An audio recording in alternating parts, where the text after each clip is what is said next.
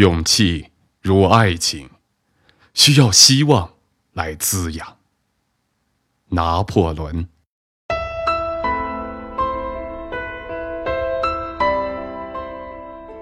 约瑟芬，我不爱你，一点儿也不。相反，我讨厌你。你是个淘气、腼腆、愚蠢的灰姑娘。高贵的女士，你一天到晚干些什么呢？什么事这么重要，竟使你忙得没有时间给你忠诚的爱人写信呢？是什么样的感情窒息和排挤了你答应给他的爱情？你那温柔而忠诚的爱情呢？那位奇妙的人物，你那位新情人，究竟是个什么样的人物，竟能占据你的每一分钟，霸占你每天的光阴，不让你稍稍关心一下你的丈夫呢？约瑟芬。留神一点，说不定哪个美丽的夜晚，我会破门而入。我的爱人，得不到你的讯息，确实使我坐立不安。立刻给我写上四页信来，四页充满甜蜜话语的信，我将感到无限的快慰。希望不久，我将把你紧紧地搂在怀中，吻你千亿万次。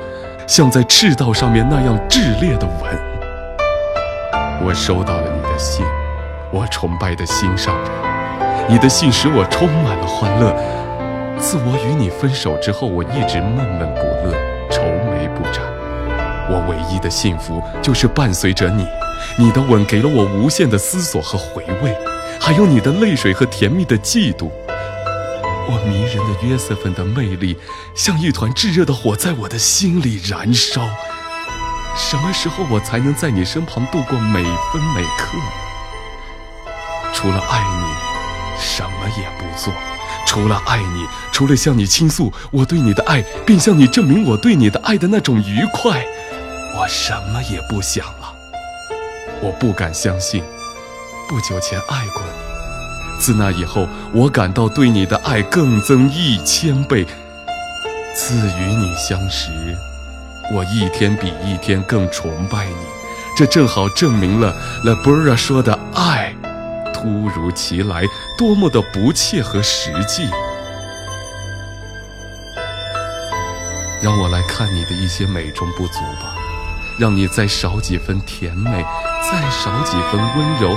再少几分妩媚，再少几分姣好吧，但绝不要嫉妒，绝不要流泪。你的眼泪使我神魂颠倒，你的眼泪使我热血沸腾。相信我，我每分每刻都想着你，绵绵的思念全是因为你，所有的意愿都顺从你。好好休息，早日康复，回到我的身边。不管怎样说。在我们谢世之前，我们应当能说：我们曾有多少个幸福的日子呀？我给你千百万亿次的吻，还吻你的爱犬。